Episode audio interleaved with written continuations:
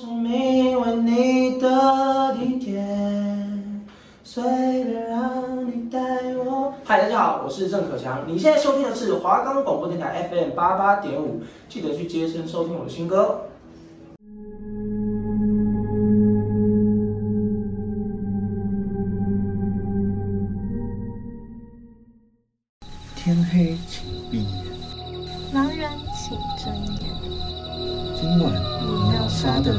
是？大家好，我是阿宇，我是阿燕，欢迎收听。嘿嘿，见鬼啦！我们的节目可以在 First Story、Spotify、Apple Podcasts、Google Podcasts、Pocket Casts、Sound On Player，还有 KKBox 等平台上收听，搜寻华冈电台就可以听到我们的节目喽。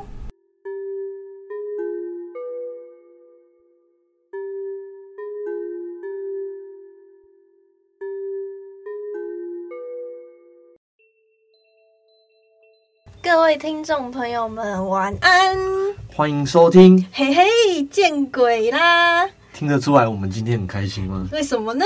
因为这是我们最后一集节目了，最后一集见鬼啦！好啦，还是有一点点的不舍，有吗？也有啦。有啦，因为我们下学期不一定会做悬案呐、啊。对啊，我们嘿嘿见鬼啦！今天就毕业了，没错，叫做嘿嘿毕业啦。嘿嘿毕业，欢迎来到我们的全新单元，那也只有一集啊。那我们今天主要是要讲什么案件？我们今天要讲的是到现在台湾还是最有名的一起案件吧，我自己觉得啊，就是洪若潭命案。我们想说最后一集本来是想说做一点特别的，尤其是前两天刚看完那个瀑布。然后瀑布讲的就是一个关于失觉失调，然后这个命案的话，我觉得他也有点精神病的成分在啊，因为强迫症嘛，那种完美主义应该算是一种精神。这个案子有点像我们之前讲过的那个花莲五子命案，在更早之前，对，它发生的时间比较早，所以说我们那时候有讲说花莲五子命案，它可能是效仿红洛潭命案这样一出来的，我们都有在铺陈这个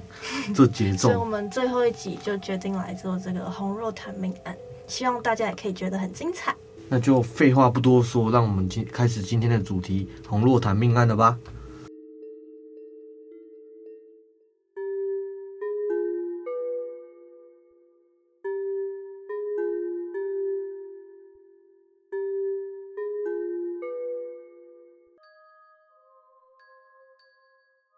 那这件事情是发生在二零零一年的九月五日，洪若潭夫妻被人发现死在自家的焚化炉里面，那遗体已经烧到碳化，客厅桌上摆着三封留给洪若潭妹妹的遗书。洪若潭宣称，因为跟家人不和，遭受乡里的议论，甚至对政治的时局感到失望，然后最后就决定带着三个孩子全家赴死。洪若潭跟他的原配的三个孩子也都下落不明。那因为焚化炉里面只找得到他们夫妻两个人的遗体，没有三个子女的 DNA。那家中也没有谋杀的痕迹。即使洪若潭在遗书中明确表示三个孩子已经死亡。而且在焚化炉之中就已经烧干净了，骨灰也跟着三个孩子的意愿，就是已经散入大海。但是警方也无法开具死亡证明，所以就不敢断言他们已经死亡，就只能列为失踪人口。那根据洪若潭的姑丈所叙述的是，洪若潭是一个完美主义的人，有点强迫症那种，他什么事情都一定要求圆满，不圆满的话就会很痛苦。那在朋友的眼中，他的洁癖倾向也很明显，平常也不太喜欢跟人家打交道。他是一个个性很性情很激烈，而且很看重自身名誉的人。他追求的是能够掌控所处环境的秩序感，才能感到安心跟满足。所以在洪家惨案消息传出之后，乡里间虽然感到意外，但是也一致认为这样的悲剧下场符合他们心目中的洪若潭。洪若潭一家虽然事业成功，很有钱，但是他们在地方上的名声却不太好。他的原配在送孩子上学的途中车祸身亡，就留下三名年幼的孩子。洪若潭在不久后再婚，第二任妻子姚宝月却一直没有办法得到洪氏家族的认同，所以就埋下了家族不和的原因。那洪若潭跟他的兄弟也因为家里的祖产问题闹得就是有点不愉快，然后就造成兄弟鬩墙。所以警方一开始在调查这起案件的时候，就是从这个地方下手。但是后来他们找到了他孩子的日记，才发现事情不是这么一回事，就找到了一些相反的线索。洪若潭跟他前妻有三名孩子，长子洪崇富当时是中原大学物理研究所的新生，二儿子洪崇仁是在他父亲所开的众源公司工作，那最小的女儿洪梦雨当时才十九岁，就读于台南的志远管理学院。父亲洪若潭希望身为继母的姚宝月能够全心的照顾这三个小孩，同时不愿孩子认为双亲会偏袒同父异母的弟弟妹妹，所以说要求他不再生育。那姚宝月对他也相当的顺从，在婚后不久就结扎了。那根据二儿子洪崇仁在公司宿舍留下的笔记嘛，可以看出姚宝月虽然是继母，但他们亲子之间没有什么心结，甚至可以开诚布公的聊家族之间的问题。那从二零零一年二月到八月，笔记中陆陆续续出现了洪若潭意图寻短的迹象。其中一段写着：“晚上回家，爸爸为了奶奶的事情相识，奶奶的事情不知道何时才能落幕。现在最重要的是把奶奶的事情搞定。可见家族关系长期不和谐，使得洪若潭一家都陷入了低气压之中。那身为跟双亲生活最密切的孩子。”洪崇仁又写说，中午和妈妈谈奶奶的事情，真没有想到连妈妈都想死。就是对照洪若潭给妹妹的遗书中提到，自从十几年前跟姚宝月成婚以来，不但没办法获得支持，甚至自己的父母还挑拨离间他妻子跟孩子之间的关系。那在逐渐懂事的孩子的眼里，见到奶奶类人这些长辈针对自己双亲的指责，到底心里还是会很难受的。后来，洪崇仁的笔记里面有写到：“爸问我，如果他要去死，我会跟他去吗？”他深知双亲所承受的心理压力。那面对本来应该是一家之主的父亲，却毫无掩饰的展露出他的颓废啊，他的沮丧。那另外另外一方面，洪若潭毫不隐瞒自己希望孩子能放弃生命，跟他一起自杀的念头。那这对三兄妹来说，肯定是一种挣扎。试着想想看嘛，如果有这样像一个洪若潭一样偏执狂、控制欲很强的父亲，成长过程之中肯定会有那种叛逆的想法啊。特别是说是身在父亲公司深受影响的儿子洪崇仁，那即使如此，他的笔下还是记录了当时的感受。爸说，如果他死了，留我们三个人会给人瞧不起，但我不同意爸的看法。即使是在商议自家生死大事的时候，洪若潭自己心里牵挂的还是一样是外人的评价。那我们无从得知洪家五口是否曾经理性商议过这个问题，也不知道这三个孩子有多抗拒自杀的行为。我们只知道这句不同意爸的看法，使得洪若潭宣称三名子女已死，骨灰已经撒入大海的说法。那由集体自杀的解释导向洪若潭夫妻他们联手杀死三个孩子之后，才共赴黄泉的可能。那当警方循着洪若潭的遗书搜寻洪家的焚化炉的时候，只有找到他们夫妻两个人蜷缩起来的遗骸，跟少量属于洪若潭他爱犬的遗体。那没有任何一名子女的骨灰残留，即使是主卧室床铺上疑似注射针头抽出来的那种血迹，也属于洪家的女主人姚宝月的。那这似乎象征了，在这个家庭里面，即使是跟自己生命相关的决定，孩子们还是没有什么话语权，没有什么反抗的余地。那事件发生之后，警方还是没有放弃，绞尽脑汁思索可能残留任何证据的地方，包括是停在公司里面的机架啊，洪若潭所拥有的五台车之中都没有属于三名孩子已经死亡的直接证据。那只有黑色凯迪拉克跟白色吉普车上面的踏板存留着海沙跟海水，证明车主他们曾经到过海边。那这是三个孩子生命已经走到最后的一个唯一证明。那洪家兄妹就这样不留一丝痕迹的消失在这个世界上。那仔细来研究洪若潭安排的这趟死亡之旅，会发现他确实真正深爱自己的孩子。有洁癖的他，特别用五十万定制的焚化炉，想的是让自己一整一整家的人都可以去得干干净净的。以他想要的方式完美离开这个世界，间接在暗示了他一次那个他自己本身的强迫症啊、完美主义、洁癖等等的。那焚化炉刚开始启用的时候，作为实验，他就先把自己家里养的狼犬爱犬杀死了嘛，然后送进焚化炉之中。就有点像是让他的宠物在死掉这条路上帮他先开路，然后他在随后跟上。这也可能是像是他不希望留任何牵挂在人间，那不让后人把这个当做谈资，他也把家里所有照片跟资料都一并的烧毁了。他最为不舍一定是他的孩子，看着三个月之前张志才刚从中原大学毕业，那一家五口开心的合照，他的逻辑之中这样的美好是他很执着的。也是他自私的，想把自己所珍惜的所有东西都带离这个世界，没有考虑到生命的有其他的可能。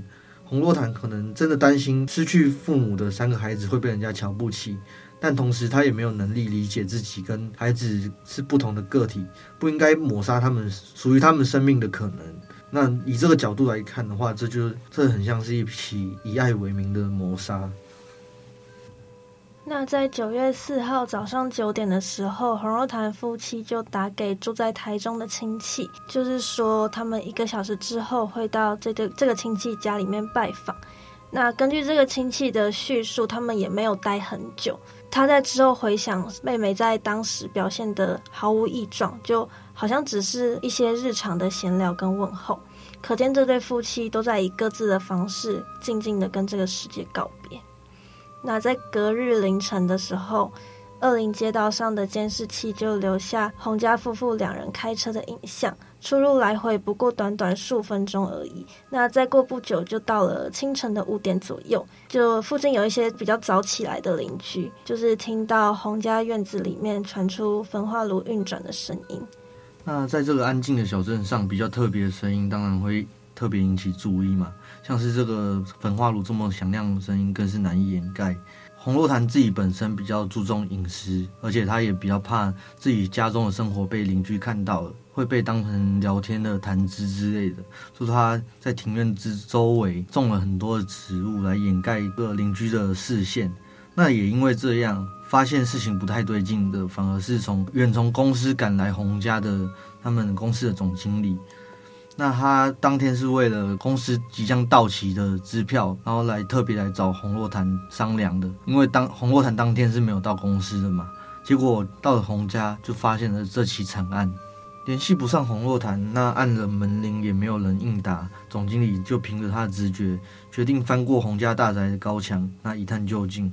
大房子里面完全没有人的声音，也没有平常偶尔会有的那种狗吠声嘛。当他顺利到达屋内，发现这客厅的茶几跟神桌上放着指明要给红若潭妹妹红玉燕她的遗书。那惊讶的他马上报警，在这个大房子里面等待警察的到来。那警方也来到了现场，从下午到傍晚，警方在这个宽大的宅院里面来回穿梭，全力寻找洪家人的下下落。那他们也注意到后院的那个全新的巨大焚化炉，一个庭院之中是一个一个人的住家，哎，怎么可能会有焚化炉？那在焚化炉的前面就摆着两双拖鞋，那旁边就是一个研磨机具。那警方他们就试图打开这个焚化炉的大门，才发现里面已经用内锁扣住，那内侧还用铁丝啊什么牵线缠绕着。那在焚化炉里面就有两具已经烧焦的骨骸。那经过法医鉴定，焚化炉里面藏的确实就是洪若潭夫妇两个人，但是两具遗体就有着关键性的差异。洪若潭的气管内壁残存着因为在高热中呼吸而产生的气泡，姚宝月的气管就没有这种现象，这显示出洪若潭在焚化炉点火的时候还活着，而他的妻子就已经失去生命。那除了遗体之外，在焚化炉里面还有装有少量不明液体的玻璃瓶，两个玻璃瓶。警方也从这个推断说，玻璃瓶里面装的可能就是侯若潭跟妻子他们事先准备好的麻醉致死的药剂。侯若潭的计划也相当的缜密。他在事前就已经将焚化炉设定成两分钟之后自动加热到两千度的排程。那在走入焚化炉之中，也将炉门由内锁上，并以铁丝缠绕。那在调查的初期，因为各项唯物基证的缺乏，警方也只能按部就班从现场环境跟死者的遗物之中着手。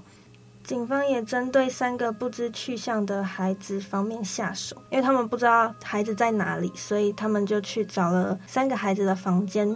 那在房间里面，洪家三兄妹的眼镜分别出现在他们的床边，就好像是睡前就随手放在旁边的。那警方仔细搜索洪家之后，也找到家中备有的电击棒。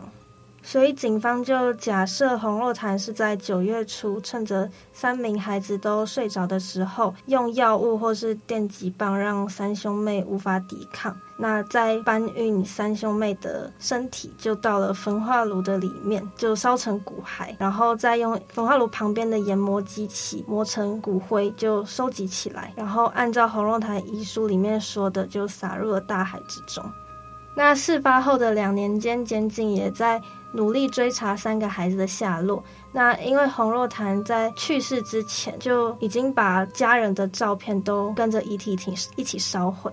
所以警方也没有排除三兄妹隐藏在茫茫人海之中的可能性，但是他们的努力也没有得到回放。既然没有找到三个兄妹的遗体或是一些证据，也不能就是确定他们还在这个人世间，所以这个案件就最终也只能以三个子女失踪做总结。其实洪洛潭一家五口在记录上已经不存在这个世界上了，但他们身后留下的谜团依然未解。主导整起悲剧发生的洪洛潭留下了对这世界表白的遗书，跟他自己证明曾经自己存在过的尸骨。而洪洛潭的妻子姚宝月从一开始也到最后都扮演着夫妻一体的角色。这起案件令人疑惑的问题，其实都一直跟这三兄妹有关。根据当初为红洛潭打造这座小型焚化炉的卖卖家表示，那红洛潭在购买而且使用之后，曾经打电话给他，表示很满意。这个卖家对记者说，他烧完之后有打电话给我说，他烧得很好。那卖家询问是烧了什么，红洛潭只表示烧了两条狗。警方在事发之后的焚化炉之中，只能找到洪若潭跟姚宝月的遗体。那即使是周边跟深处残留的 DNA，也证明是作为实验体，那率率先上路的爱犬的骨骸。洪家长子洪崇甫在失踪前的九月一号，还留着上网打线上游戏的记录。也就是说，洪家子女即使是像是遗书上说的已经身亡，火化的时间点也应该在焚焚烧他的爱犬之后。那三个孩子的骨骸很有可能残留在周遭，不应该只有狼犬的 DNA。那以证据来说，洪家三兄妹也可能还真的活着。如果怀疑洪家五口消失于世间的动机，也可以得到相同的推论。命案调查的开始，外界对于洪若潭自杀动机的揣测就围绕着财务压力打转。然而，他的遗书上充满着对家族不和谐的痛苦不满。以及对政治时局的失望跟怨恨，却没有丝毫透露任何与公司发展、借贷压力有关的抱怨。我们可以推测，像洪若潭这么节制、坚持原则，而且非常注重外人看法的人，如果要承认自己无法承受财务压力而自杀寻短的话，可以说是非常难堪。所以遗书中没有提起自己这些贷款的压力，也合情合理。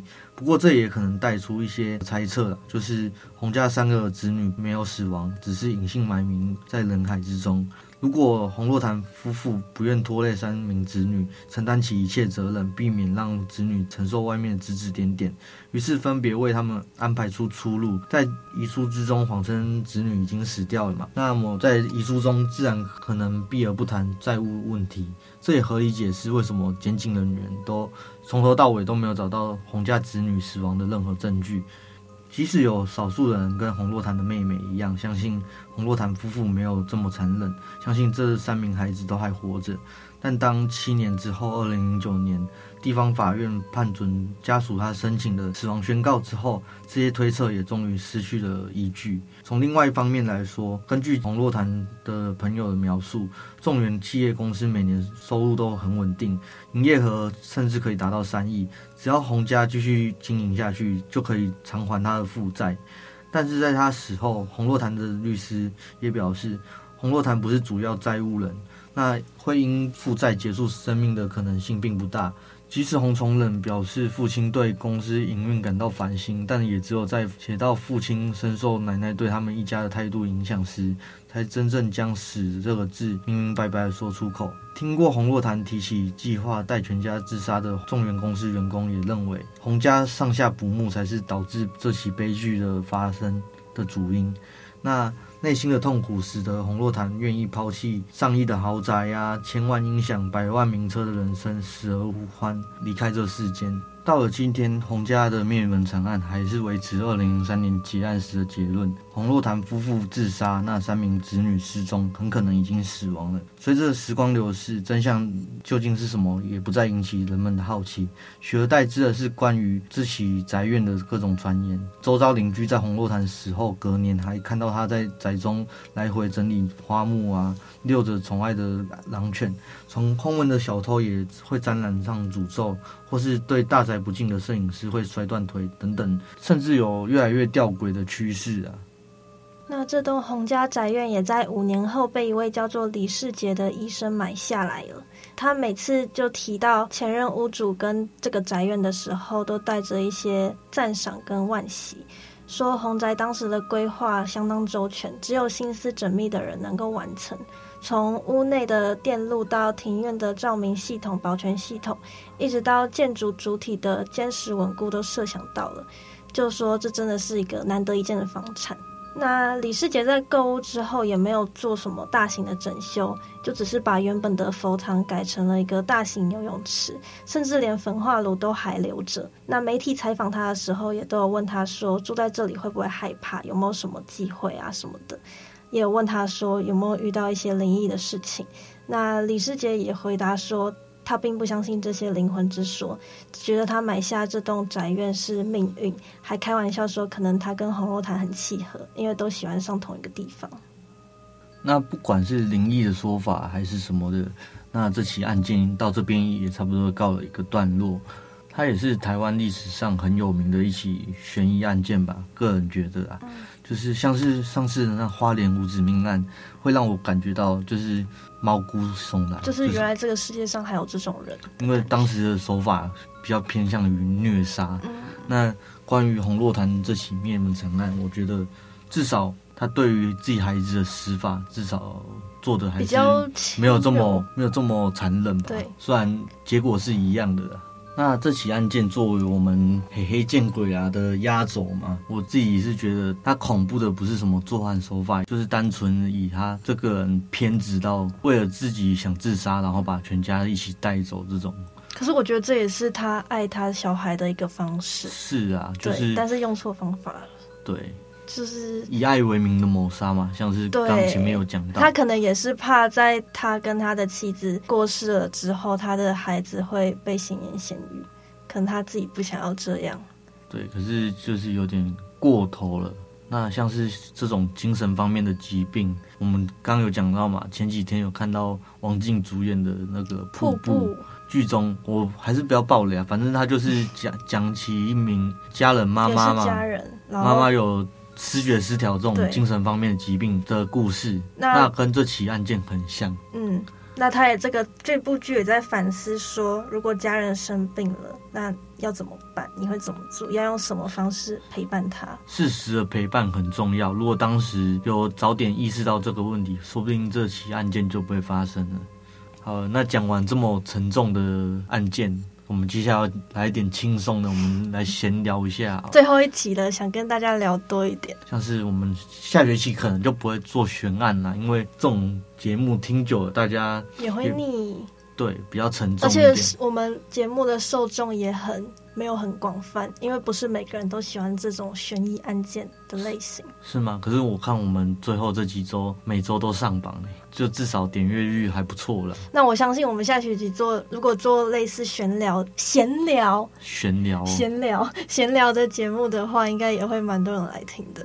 希望可以继续支持啊！没错，悬还是悬案，大家比较有兴趣啊。可是我们自己不想再做了。没有啊，就是讲太多了，会心情跟着沉重。像是我们看瀑布的时候，也是全身很用力，有人就抓着我，抓着我手臂，抓到我很痛，哎、欸，很紧张，还有留疤的那种。有是有观众朋友看过吗？不觉得很紧张吗？那我们的节目做了这八集以来，希望每一集都有贴合你们的胃口。应该这样讲吗？而且我们还有精心策划过，我们不能每一集都做恐怖的，所以我们还有可能第一集恐怖，第二集不恐怖，第三集恐怖，第四集不恐怖，或者是五六集不恐怖。还是会有人觉得每一集都很恐怖？应该不会吧？像是我有个朋友，他说他想支持我，但是他自己自己是不敢听我们的节目嘛，因为这个题材他比较他比较胆小一点。我也有朋友说他很想支持我们，但是他本人比较忙，没有时间。然后我跟他说，那寒假一定要再去补听。他说会，他会把八集都听完。希望他是真的会听完。那像是我们每周的点阅率，其实都还算是不错啦。我不知道是我们有固定听众吗？还是每周都是不同的流动流动人口这样子？现在在听的人，谢谢谢谢你们，谢谢你们陪伴我们这八周，没错。那我们下学期不做悬案的话，你自己会想做什么？我会想做闲聊的节目，诶，因为像是我们这个悬案，我们也不是每一集都有闲聊的环节。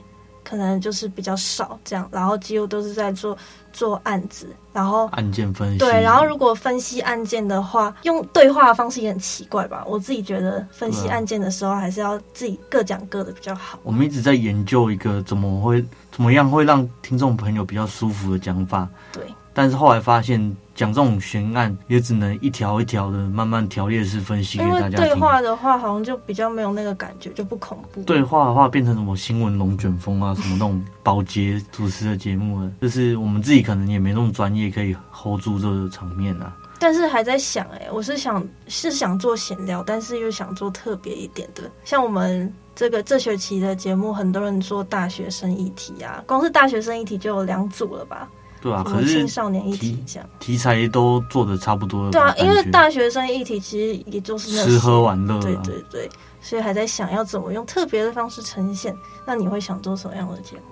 其实我有想过什么美食美食比较，哎，就是像是什么排名啊，什么火锅啊、烧烤啊，什么东西的排名啊。像是你自己很喜欢跑咖啡厅，说不定我们可以来做个一集。什么咖啡厅的比较啊，来做个排名啊，征求各位身边的朋友或是听众朋友们的意见之类的。可是这样就变成我们每个礼拜都要跑咖啡厅哎、欸。也不是跑啊，就是以我们自己去过的或是朋友去过的来做比较，然后来看一下他们评价怎样的。我就是说广泛收集意见，然后给听众朋友们一些选项，他们自己出去玩啊什么的选项。那有想要我们做什么样的节目的话，也都可以来给我们反馈，给我们建议，这样让我们多方参考，然后最后决定一个很棒的答案。没错，就是这样子。那我们嘿嘿见鬼啦！讲到这边差不多，真的要毕业了，我们我们真的要下课了，我要哭了，有点哭啊！你哭啊！你哭给我看。好啦，大家，我们下学期虽然不会做悬案，但是我们下学期还是有我们自己的节目哦。我们如果想听悬案的话，可以私底下来找我们，我们再讲给你，我讲给你听，实地讲说不定会比较恐怖。好的，那讲了那么多，我们的节目也只有三十分钟，有点不够讲，但是还是要跟大家说再见。对，我们嘿嘿见鬼啦，毕业啦，毕业毕业啦，嘿毕业啦！我们下学期会以不同的方式呈现我们的节目。那再请大家继续支持我们。没错，我是阿云，我是阿燕，我们拜拜啦！拜拜，没有下周喽，我们没有预告喽。下周不用预告了，对，是下学期，下学期，没错。对对对，好的，拜拜，拜拜。